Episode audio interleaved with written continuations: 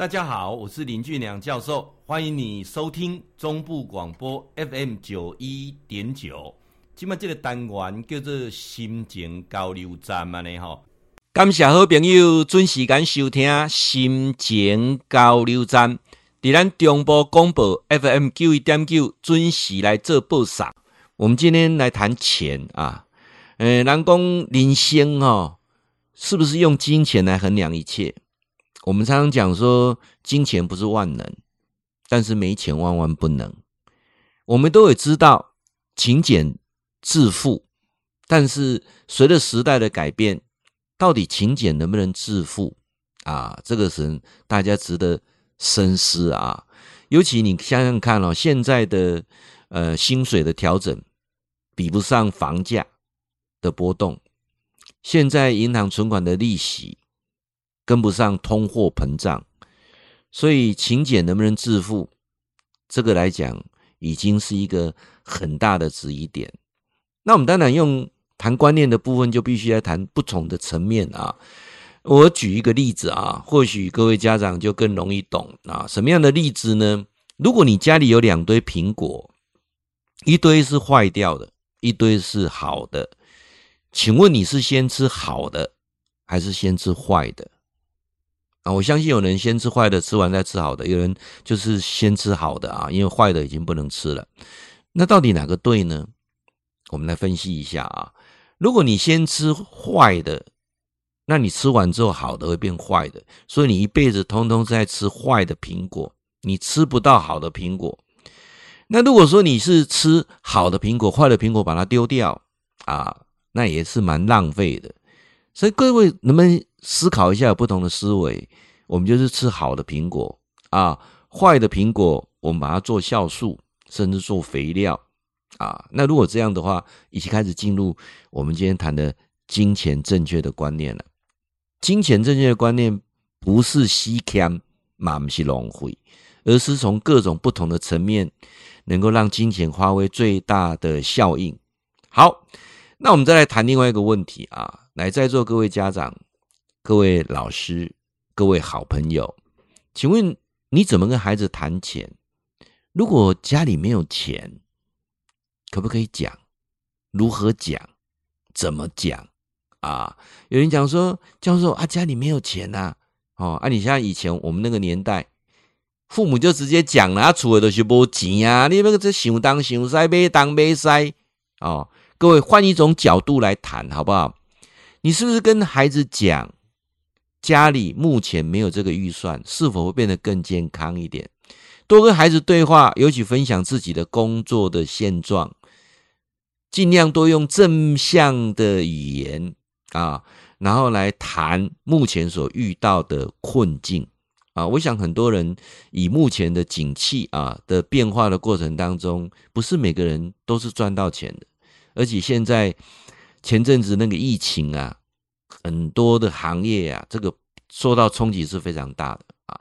好，那我今天呢，要来谈一个，各位，我们如果从五个角度来谈啊，五个角度来谈，譬如说什么时候来跟孩子谈这个钱的问题啊？那包括呢，谈钱是培养孩子价值观一个好的机会，理财就是一种生活啊，跟孩子怎么说？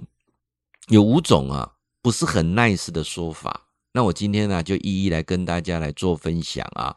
哪五种啊，不是很 nice 的说法，来，我们一一来做探讨，好不好？哪五种呢？啊，我们来看一下啊。各位，千万不要去讲说爸爸妈妈工作很累啦，赚钱很辛苦啦。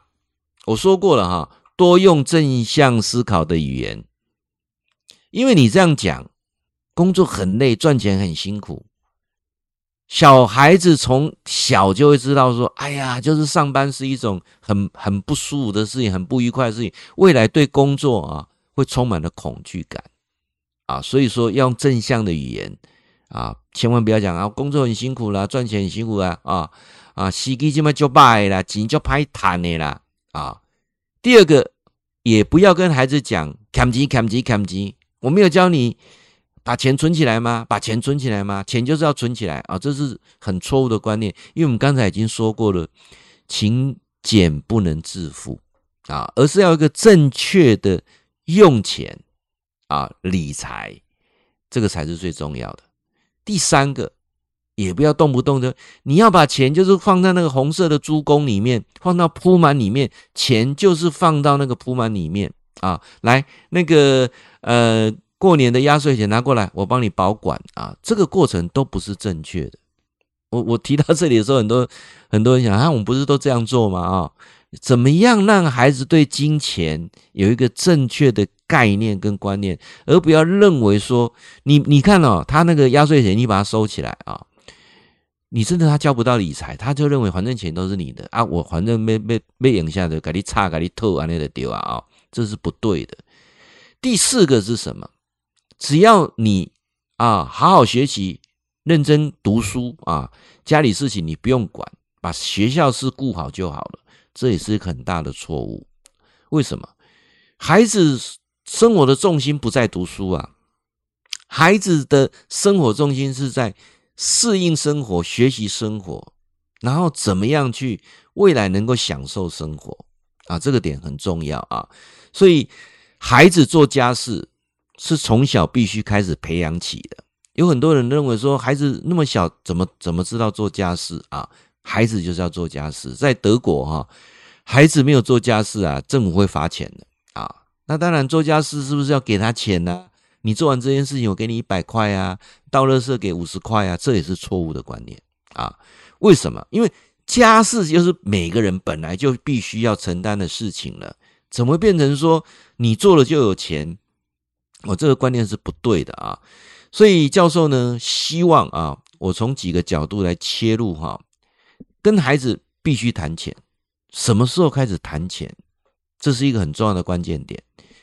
孩子在国小三年级的时候，基本上加减乘除开始已经都接触到，开始做运算了啊，所以我建议啊，这个最重要的关键点，就是在孩子升上国小三年级的时候。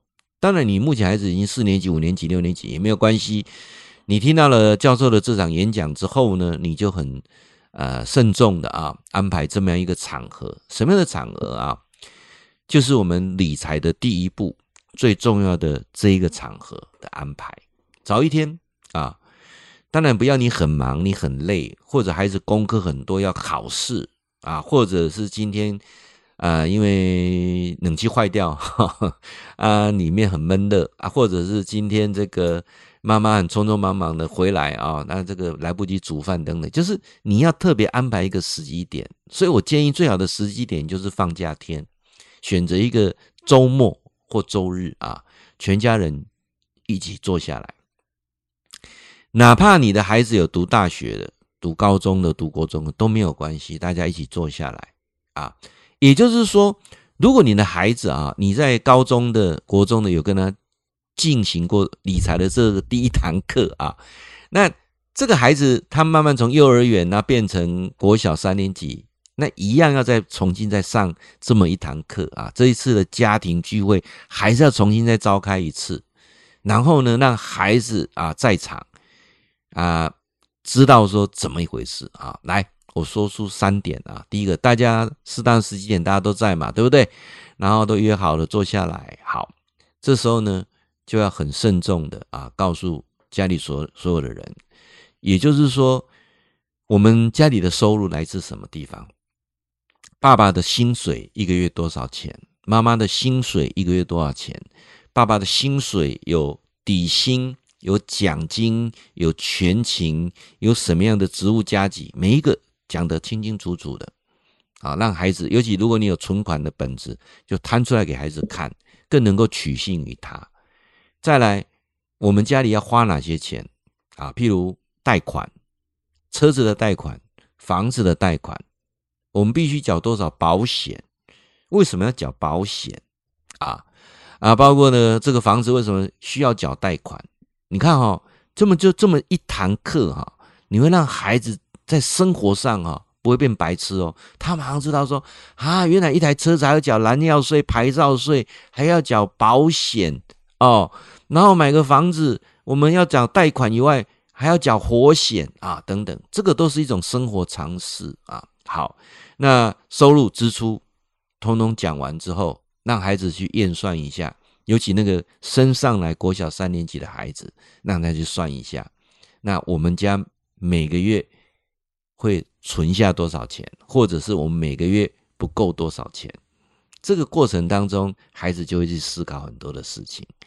我想啊，今天针对啊理财这个部分，针对亲子理财啊，我们把它定义亲子理财，我一个层面一个层面，直接看站一个看站都讲了去，啊，你继续给锁定啊。那当然，教授呢在 YouTube 上呢有一个频道啊，你就搜寻“天天好报”，上面有各种不同的视频，记得按订阅，打开小铃铛，因为现在 YouTube 啊，他们都是用一种所谓的。呃，你喜欢看什么，丢什么给你，跟订阅没什么关系。你眼里按订阅，那每天教授新的影片你都看得到啊。当然也期待你加我的 FB，好，很好，非常好啊。那我每个每个关键点啊，都在上面有不同的呃单元啊，你可以来做选择。会记你哈，固定时间，甲咱锁定 FM 九一点九中波广播啊，心情交流站。林俊良教授伫空中给您答复问题。